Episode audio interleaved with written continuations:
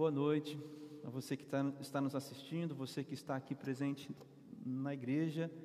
Como a gente costuma dizer aqui, paz e luz. Paz e luz a todos vocês. Que a graça do Senhor os encontre, os alcance, como nós oramos.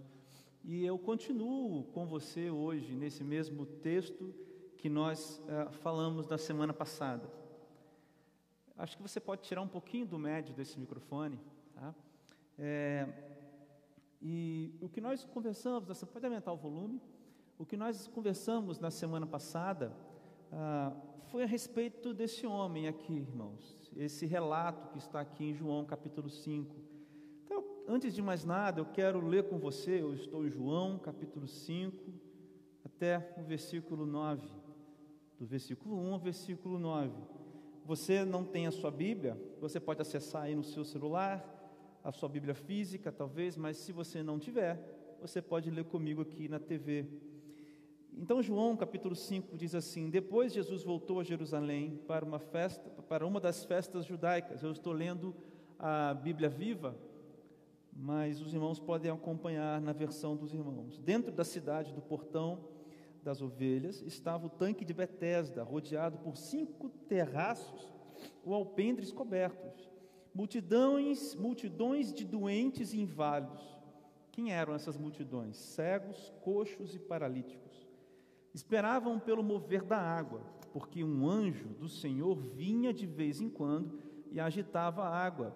E a primeira pessoa a descer no tanque depois disso ficava curada. É, um dos seus homens, perdão, um dos homens que se achavam ali estava paralítico havia 38 anos. Quando Jesus viu esse homem e soube que o soube quanto tempo estava doente, perguntou a ele: "Você gostaria de ser curado?" Então o homem responde para Jesus: "Eu não posso, Senhor", respondeu o paralítico, "porque eu não tenho ninguém para me ajudar a entrar no tanque depois do movimento da água. Quando tento chegar lá, sempre entra um outro antes de mim." Então Jesus lhe, lhe disse: "Levanta-te, ou levanta-se, ou levante-se, pegue a sua maca e ande. Imediatamente o homem ficou curado. Ele pegou a sua maca e começou a andar. Porém, era sábado quando esse milagre foi realizado. Semana passada a gente conversou bastante sobre dois pontos aqui desse texto. E esse texto, irmãos, tem três grandes momentos, até o versículo 9 apenas. São três momentos que esse texto tem. O primeiro momento que esse texto tem é a pergunta de Jesus para aquele homem. Então, vou fazer uma breve recapitulação, daí a gente vai entrar no que a gente quer conversar hoje. Então, os irmãos imaginem essa cena de muitas pessoas paralíticas, cegas e outras deficiências, talvez mudos, ah, pessoas que mexiam ah, ou se locomoviam com dificuldade e os irmãos imaginam então aquela aglomeração naquele lugar, esperando que o anjo viesse, tocasse aquela água e o primeiro chegasse. Então os irmãos imaginam a dificuldade e a necessidade daquele homem. E esse homem, a Bíblia diz que ele tinha então 38 anos já de sofrimento com essa com essa dificuldade física. Nós não sabemos se ele nasceu com isso, não sabemos se ele ficou com isso, a, a, a, essa, essa, doença foi acometida a ele durante a vida, mas o que nós sabemos é que por 38 anos esse homem sofria. Então, essa é a cena, uma cena muito complexa e muito difícil. Obrigado, Lucas. Obrigado. Uma cena muito difícil de ver, irmãos, não é uma cena qualquer, é um aglomerado de gente doente, se, se esbarrando, se comprimindo, se empurrando para ver quem chegava primeiro, porque quando o anjo passasse, a pessoa tinha que, que chegar ali. A Bíblia fala que havia multidões. Então, essa é a cena grotesca que nós estamos imaginando aqui. Então, diante dessa cena, irmãos, aqui eu destaco com os irmãos os três grandes pontos desse texto. Dois deles já foram falados no domingo passado. Primeiro ponto é quando Jesus pergunta para esse homem. A pergunta de Jesus é escandalosa, porque ele chega para esse homem e fala: Você quer ser curado no meio daquela multidão de gente doente, se apertando pela vida, se empurrando ali naquele lugar, Jesus fala para aquele homem: Você quer ser curado? Essa pergunta de Jesus ela é bastante bastante impactante para a gente, porque Jesus ele se compadece, ele se compadece de um coxo, de um paralítico, de alguém que não sabia como ah, fazer para alcançar aquilo que ele tanto queria havia 38 anos. Mas o segundo momento desse texto é a resposta desse paralítico. Porque quando Jesus pergunta para ele: Você quer ser curado? Se você quer ser curado, o que você diz quando alguém te pergunta? Sim ou não. Mas acredito que a grande maioria esmagadora de pessoas diria: sim, eu quero ser curado. Mas no versículo 7, por favor, a resposta do homem é diferente. O homem diz o seguinte: Senhor, eu não tenho ninguém que me ponha no tanque. Então, ao invés de responder para Jesus, sim, eu quero ser curado, o homem responde: não, eu não consigo fazer isso. Mas é claro que o homem só poderia responder isso. E por que ele só poderia responder isso? Porque ele não conhecia quem estava falando com ele. Esse homem não sabia quem era Jesus. E na semana passada nós pensamos sobre como é que Jesus se manifesta. Como é que essa pergunta se manifesta? Você quer ser curado? E como é que a gente responde a essa pergunta? Por isso, se você não assistiu, te convido a assistir aí no YouTube ou no Spotify essa mensagem. Mas o terceiro ponto desse, desse relato aqui, é, o, o texto vai acabar literalmente no final do capítulo 5, toda essa discussão que vai começar aqui a partir do 10, que é a respeito de Jesus quebrando tradições, ah, vai terminar lá no final do capítulo 5. Mas existe um terceiro momento, e o terceiro momento, se você puder colocar para mim, está é, tá no versículo 8. Jesus então pergunta: Você quer ser curado? É um grande momento. O homem responde: Eu não consigo, não posso, não sei me mexer. É o segundo momento. E o terceiro momento é quando Jesus diz então: Levanta-se, pega o seu leito e ande. Então você consegue imaginar essa cena? Uma pergunta no meio de um cenário caótico, uma resposta que revela uh, o homem não conhece a Jesus, mas Jesus estava se revelando ao homem, e uma tréplica de Jesus fazendo algo extraordinário, simplesmente resolvendo a situação daquele homem. Por isso eu tenho como missão hoje aqui pensar com vocês, meus queridos irmãos, a respeito dessa frase de Jesus: Levanta-se, pega o seu leito e ande. Levante, pega o seu leito e ande. O título dessa mensagem é Levanta e anda. Ou levanta, pega o seu leito e anda. O que, que isso traz para a gente? Depois a gente entender, então, o que, que o texto está querendo dizer, ou essas características aqui do texto que nós acabamos de entender, eu queria aplicar com você algumas coisas para as nossas vidas hoje. Eu queria aplicar para a minha vida algumas coisas hoje nesse texto, porque quando a mensagem fala, ela tem que falar primeiro ao pregador. E que maravilha é quando a mensagem fala primeiro ao pregador. E que desastre é quando ela não fala nada ao pregador. Queridos, essa é uma cena, como eu já disse, bastante, bastante impactante. E aí eu quero agora te convidar para continuar imaginando comigo a partir desse ponto. Jesus dá uma ordem: levanta e anda. Então, uma multidão de pessoas, não todos, obviamente, mas uma grande parte dessas pessoas, vê esse homem levantando e pegando a maca e andando. E aí, gente, no, na continuidade do texto aqui, logo no versículo 10, eu, eu posso ler para os irmãos, diz assim: ó por isso, os líderes judeus acharam ruim e disseram ao homem que tinha sido curado: Você não pode trabalhar no sábado. Pela lei não é permitido carregar essa maca.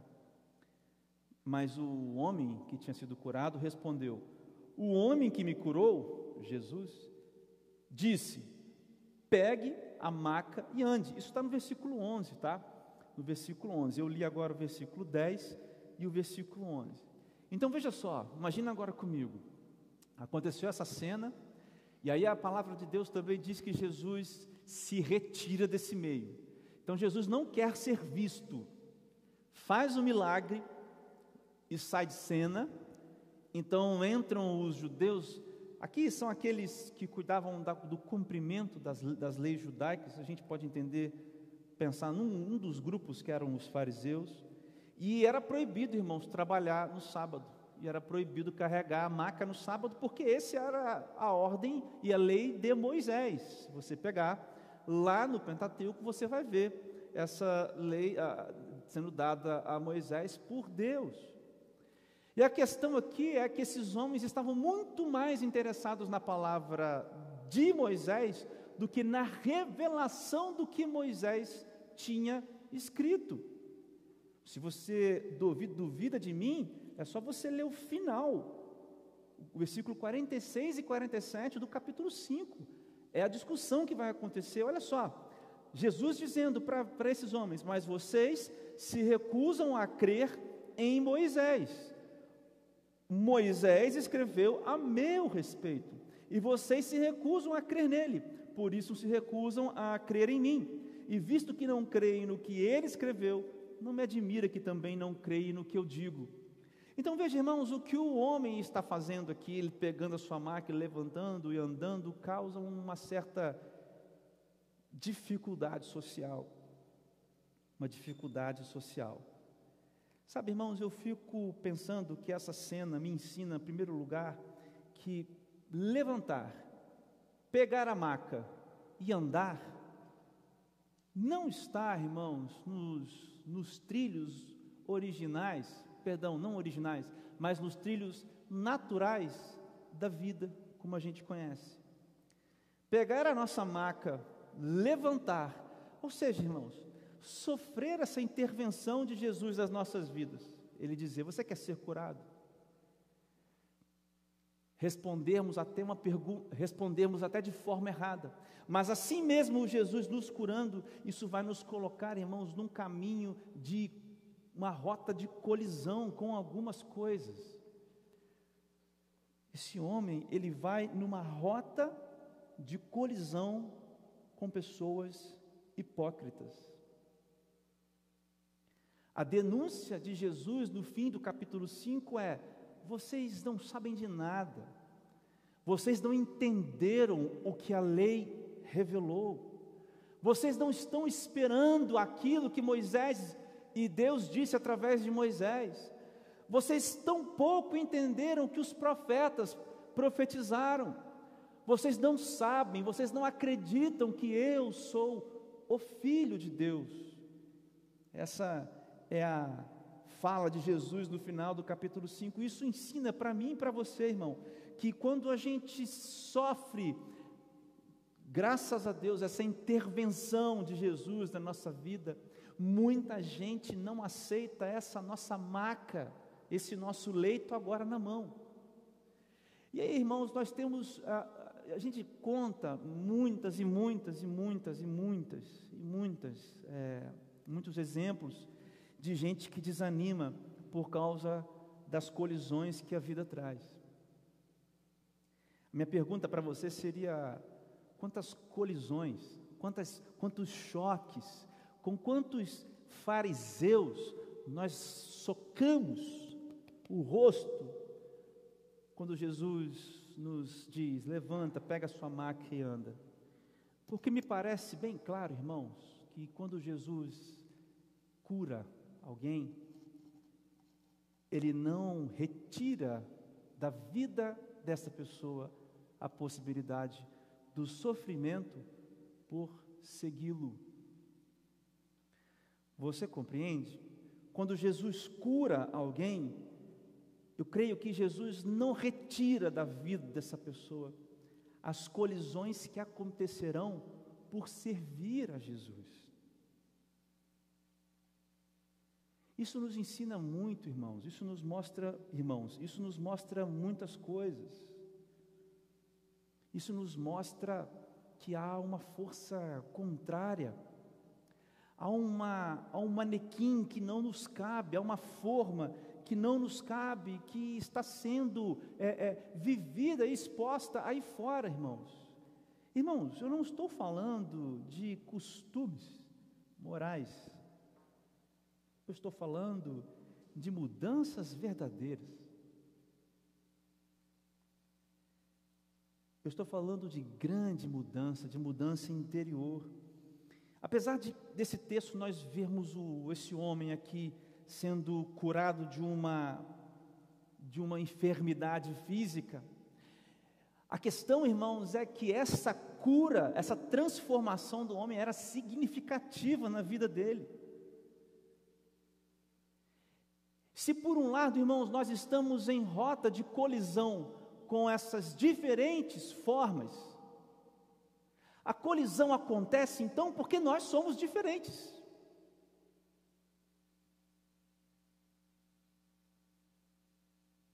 Irmãos, nós não entraremos em colisão com gente que está pretendendo aplicar a lei na nossa vida.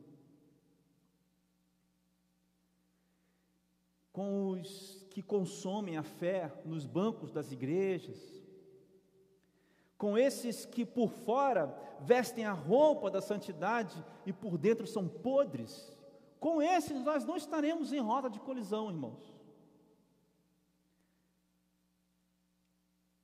A colisão mesmo, irmãos, a colisão mesmo que nós onde nós vamos sentir essa dificuldade, é quando nós tivermos, irmãos, que, que, que mudar aquilo que nós somos para caber. Dentro de um estereótipo, dentro de uma forma. Então, querido, muito cuidado, porque às vezes você experimentou essa maravilha que Jesus diz: levante, pega o seu leito e ande. E talvez você tenha se encontrado com um fariseu no meio do caminho, e talvez você esteja achando que pegar a maca, levantar e andar é o cumprimento de algumas regras. E eu posso tentar provar para você isso aqui na Bíblia, que é um pouco mais a fundo nisso. Versículo 14, irmãos. Nós lemos na semana passada e agora a gente vai ler de novo e aplicar dessa forma. Olha o versículo 14. Depois então que esse homem curado, ele encontra com esses judeus, esses fariseus, no versículo 14, mais tarde, eu imagino que seja mais de noite assim, Jesus foi ao encontro do, desse homem. Jesus saiu de cena e depois ele vai ao encontro desse homem. E aí ele disse: Olha só, irmãos, agora que você está curado, a versão viva é muito boa, a nova versão da Bíblia viva. Agora você está curado, não volte a pecar, senão poderá acontecer uma coisa pior a você. E irmãos, esse versículo é incrível, porque, como eu disse na semana passada, talvez você olhe para esse versículo e talvez você pense que Jesus está dizendo: olha, se você pecar, você volta a ser paralítico. E não, e não tem nada a ver com isso. Olhe, você foi curado, não peques mais, para que não lhe aconteça coisa pior. Não tem nada a ver com isso. Quer dizer então que se o homem for um pecador, ele voltará a ser um paralítico? Ora, irmãos, ele continuou sendo um pecador. Como eu peco sem querer, mas peco, como você que é propriedade de Jesus também o faz. E é por isso que nós temos o perdão. A questão, irmãos, é que Jesus está dizendo: olha, não seja mais refém do pecado, porque o pior é o salário do pecado, conforme o apóstolo Paulo diz em Romanos, que é a morte eterna. Pior, pior do que os 38 anos que você viveu como paralítico, é ser refém do pecado. Quando Jesus diz, olha, não peques mais, ou não peque mais, está dizendo, olha, não volte mais a ser escravo do pecado, você me conheceu, você acreditou em mim, e Jesus também não disse, olha, não procure briga com esses homens, olha, é, não precisa dizer, é, é, é verdade, não precisa, é, eu, eu não sou filho de Deus. Jesus também não disse isso para esse homem. É verdade que em alguns momentos Jesus disse para algumas pessoas: Olha, não, não falem, mas que eu fiz esse milagre, porque Jesus queria esperar o momento certo. Mas a ideia, irmãos, e o que está explícito no texto é que Jesus não diz para esse homem: Olha, a partir de agora você vai cumprir a lei e vai fazer, vai ficar tudo bem com você. Ao contrário, irmãos. Eu vejo Jesus dizendo para esse homem: Olha, porque isso aqui acontece depois que esse homem se encontra com os judeus. Eu vejo Jesus dizendo: Olha, não seja um hipócrita. Não seja um hipócrita. Levanta, pega a sua maca e anda. E se houver colisões no meio desse caminho, levanta, pega a sua maca e anda.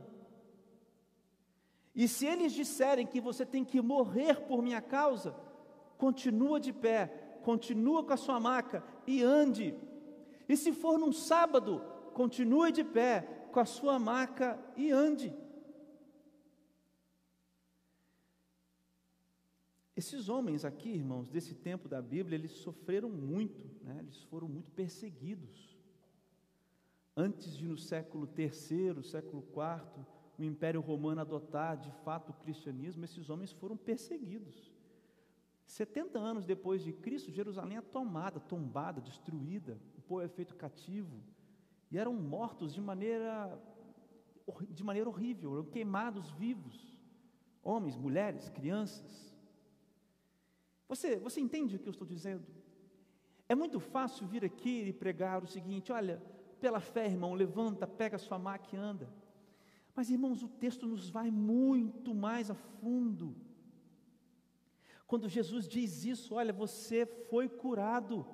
Não continue mais escravo do pecado, você vai colidir com coisas na sua vida e essas colisões não mais te destruirão. Não mais te destruirão. Você teve um encontro com Jesus.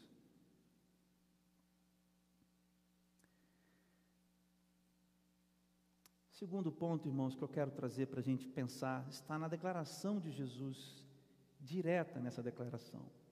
Não no, no, no, no acompanhamento do texto, mas quando Jesus diz assim: levante-se, pegue a sua maca e ande.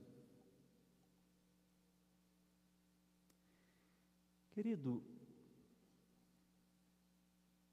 esse homem, ele vivia numa maca? Porque quando ele precisava ser transportado de um lugar para o outro, ele tinha a necessidade de que pessoas segurassem nos quatro pontos, ou duas pessoas segurando, talvez, e caminhassem com esse homem. Então, agora faz mais uma viagem imaginária comigo aqui. Imagine esse homem tendo uma necessidade de tomar banho ou de uh, realizar as suas necessidades pessoais, ou de se alimentar, ou ir de um lugar para o outro. Então as pessoas vinham e o carregavam por caridade naquela maca. E Jesus diz: pegue a sua maca e ande. E agora quem pega naquilo ou naquele objeto que era a referência ou que era assim de maneira explícita, né, o objeto que denunciava aquela situação daquele homem, agora aquilo estava debaixo dos braços daquele homem. Jesus diz: pegue a sua maca. Sabe, irmãos, eu acho que existe uma coisa tão impressionante nesse milagre aqui de Jesus.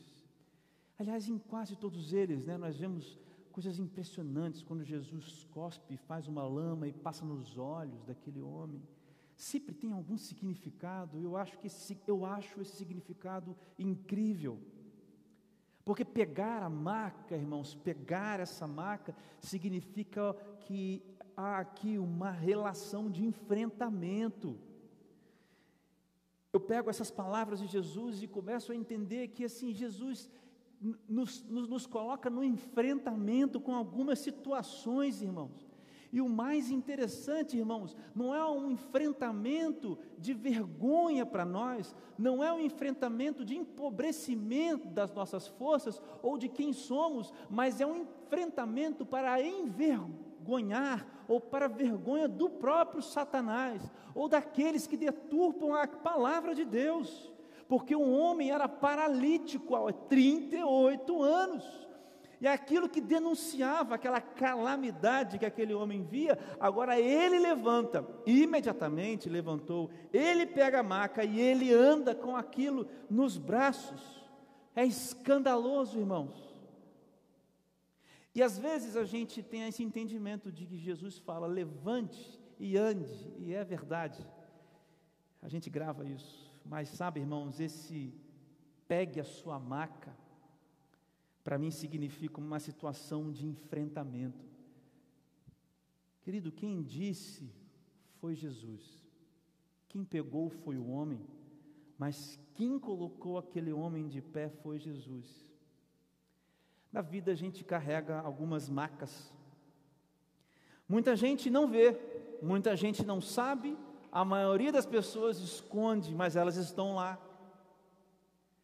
E muitas e muitas, e praticamente quase todas as vezes, nesses esbarrões e nesses empurrões da vida, empurrando a vida, por esse pinguinho de milagre, ou como eu disse na semana passada, por esse alívio imediato, que é aquele lugar onde um anjo passava. E aí, irmãos, a gente fica lá nesses lugares, e quando Jesus vem e passa e fala: Levanta, você quer ser curado, Jesus cura a gente falta esse ponto, irmãos, de enfrentar as coisas, aquelas coisas que denunciavam o nosso estado. Então tem gente, irmãos, que precisa parar de roubar. Tem gente que precisa botar o roubo debaixo do braço e levantar. Tem gente que precisa levantar e colocar o, o, o, o ser ladrão aqui, debaixo do braço, e dizer: Eu estou curado, e andar com isso no sentido de que você está livre dessas coisas, para escândalo das pessoas. Você lembra, irmãos, do episódio do republicano de Zaqueu, daquele que cobrava e cobrava mais impostos, o que acontece na vida daquele homem? Ele restitui, irmãos, aqueles a quem ele roubou, nas propinas da vida, nas milícias daquele tempo, nas políticas, nos escândalos políticos daquele tempo. Você entende o que eu estou dizendo? O apóstolo Paulo, ele matava e perseguia os cristãos. E aquele homem, o apóstolo Paulo, que fica cego no caminho para Damasco, encontrado por Jesus, ele agora começa a anunciar, é escandaloso, irmãos. Ele pega aquilo tudo e as pessoas diziam: não era você que acusava as pessoas? Mas Paulo levantar, levantou e permanecia andando. E é isso, irmãos, é esse escândalo do Evangelho, quando nós enfrentamos essas coisas. Tem gente que precisa botar o medo debaixo do braço, tem gente que tem medo, tem gente que é refém do medo, tem gente que está há 38 anos coxo, paralítico de medo. Tem gente que precisa colocar, irmãos, a religiosidade, o legalismo debaixo do braço. Tem gente que vive uma vida com Deus baseada, baseada, uma vida baseada em cumprimentos de umas de regras. Tem gente, irmãos, que tem que colocar, irmãos, as mentiras debaixo do braço, tem que falar as verdades. Tem gente, irmãos, como eu, que precisa colocar às vezes a falta de fé debaixo do braço e dizer: Jesus, eu vou andar, eu levanto, porque quem diz é Jesus. Tem gente, irmãos, que precisa colocar o ódio. Tem gente, irmãos, que precisa colocar o, a fofoca, o falar mal do outro, o ranço. Tem gente que precisa colocar, irmãos, a falta de perdão. Porque é exatamente, ou são exatamente estas coisas. Veja, irmãos, é sobre exatamente estas coisas que nós estamos sendo carregados como paralíticos, como mancos, como coxos. como cegos, como surdos, não sei. É exatamente em cima destas coisas que nós somos carregados. E olha o movimento da frase de Jesus: levanta, pega esse negócio aí, bota debaixo do braço e anda. E aí, eu não sei o que é que você precisa, eu sei o que eu preciso, porque hoje esse texto fala para mim. André, levanta, pega esse negócio, coloca debaixo do braço e anda, porque sou eu que estou falando. Irmãos, você não precisa ir muito longe, você não precisa ir nos porões da sua alma para saber do que eu estou falando. Porque nesse momento, seja onde, quando, como você estiver, você que me ouve, aqui na nossa igreja ou aí na internet, você sabe muito bem qual é a sua maca. Quantos anos você está em cima dela e a forma que ela tem. Só que hoje Jesus está dizendo: você quer ser curado? Aí você não sabe responder, mas Jesus está dizendo para você: levanta, pega sua maca e ande. o interessante é que quando Jesus fala levante, eu quero dizer isso para você. Você não se levanta pelas suas forças, você não se levanta por pensamentos positivos, você não se levanta numa busca de melhor, da melhor versão de você mesmo, como eu falo muito aqui nesse púlpito de latão bem legal que a gente tem aqui na igreja. A melhor versão de você não levanta da maca. A melhor versão de você continua deitado na mesma maca. O levanta, a, a palavra levanta da frase de Jesus, volta para Jesus. Isso é muito bonito, porque a ordem é dada por Ele, a força vem dEle, a autoridade é dele, é no nome dele. Por isso, se você está agora enfrentando a sua maca, agora, nesse momento, nesse momento, se Deus está te revelando isso aí na sua vida, eu quero que você retorne aqui à palavra que vem antes, que é o levante-se. Jesus está te dizendo: levanta, não é você quem vai levantar você mesmo, é Jesus quem vai levantar você e a mim. Você entende isso? No confronto com essa maca, que é, que é feia, né?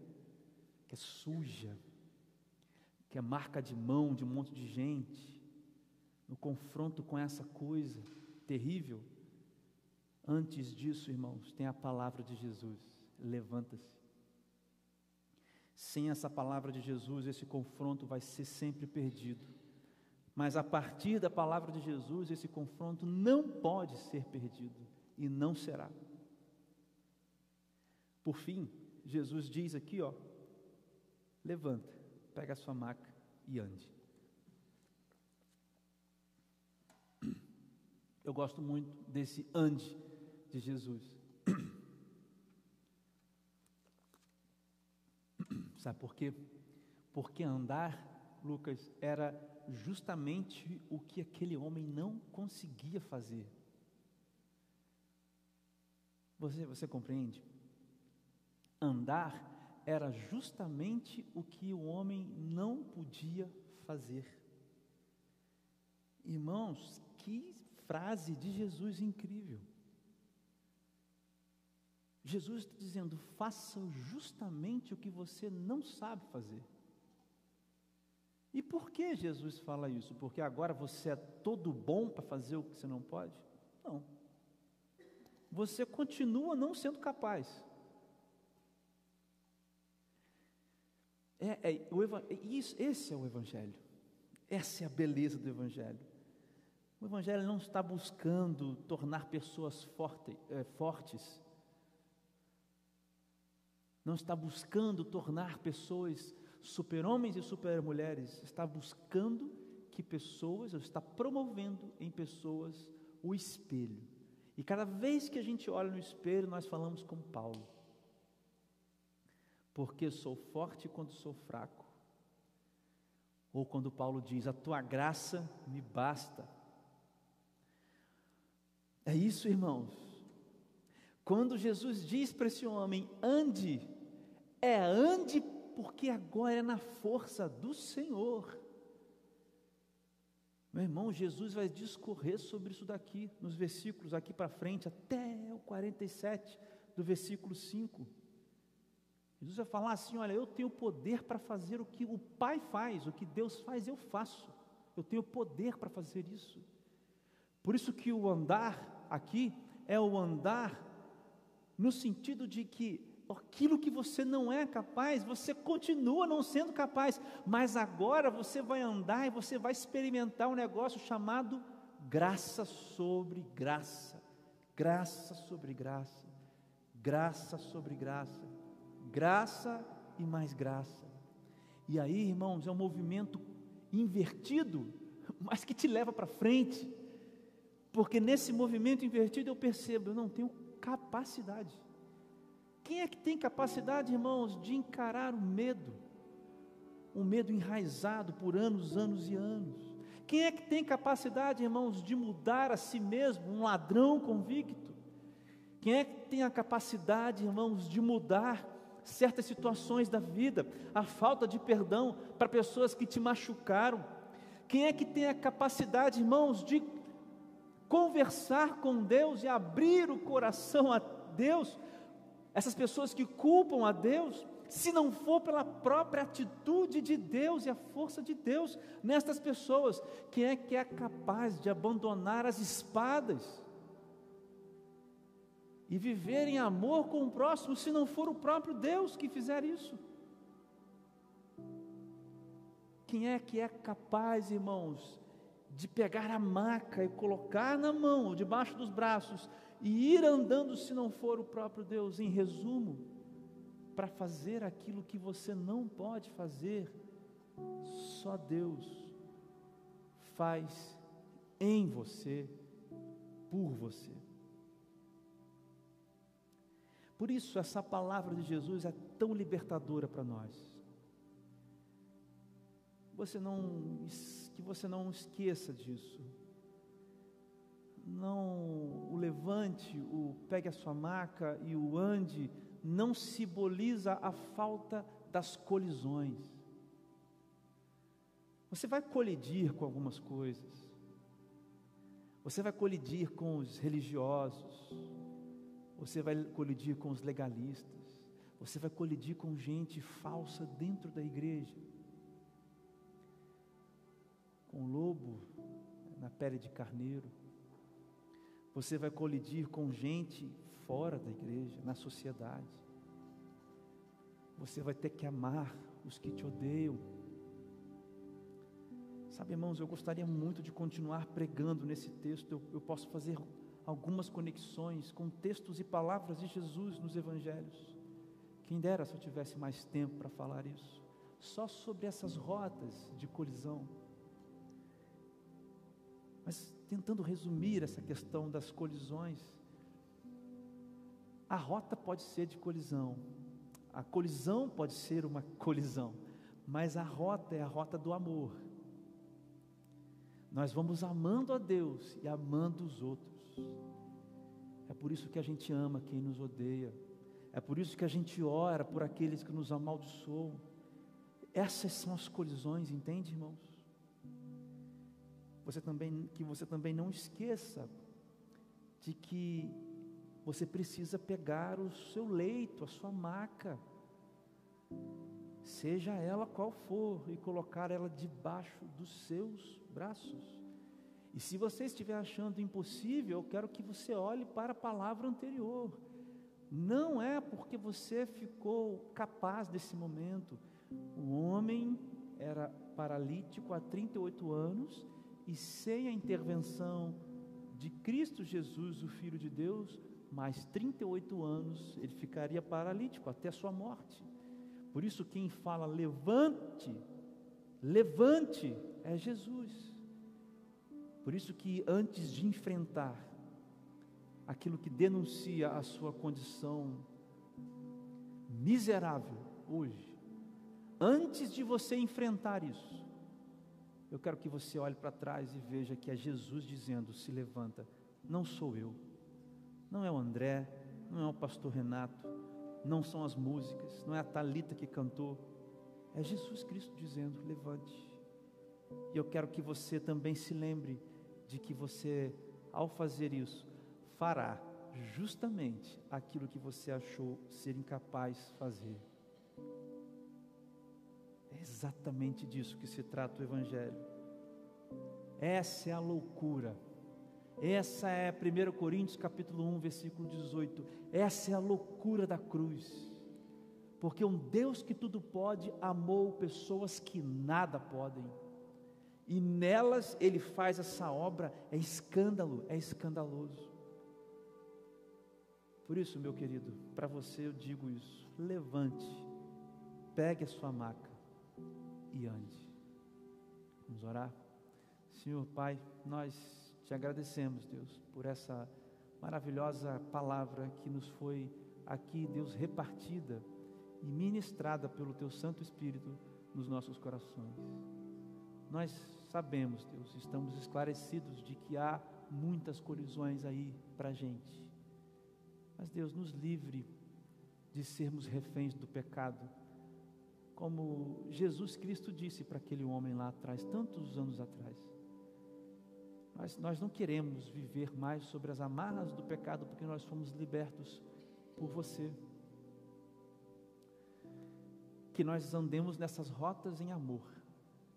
E que se houver colisão, que seja na oração, oração a favor do inimigo amando os que nos odeiam, oferecendo a outra face, sendo luz no meio das trevas. Deus nos dá força para encararmos as nossas macas hoje, nesse lugar aqui. Colocarmos elas debaixo dos braços, porque nós possamos, e assim fazendo isso, nós possamos saber, Deus, que a palavra vem da Sua boca a ordem para levantar é da sua boca e de ninguém mais. Nos faz entender, Deus, que as maravilhas que fazemos quando estamos em Ti são exclusivamente por conta da Sua poderosa mão, do Seu imensurável amor e da Sua infindável graça sobre as nossas vidas, Pai. Encoraja, Espírito Santo, a cada um de nós hoje encoraja, encontra, encontra pessoas e vai dizendo: levanta, toma sua maca e anda. É no nome de Jesus que eu oro. Amém.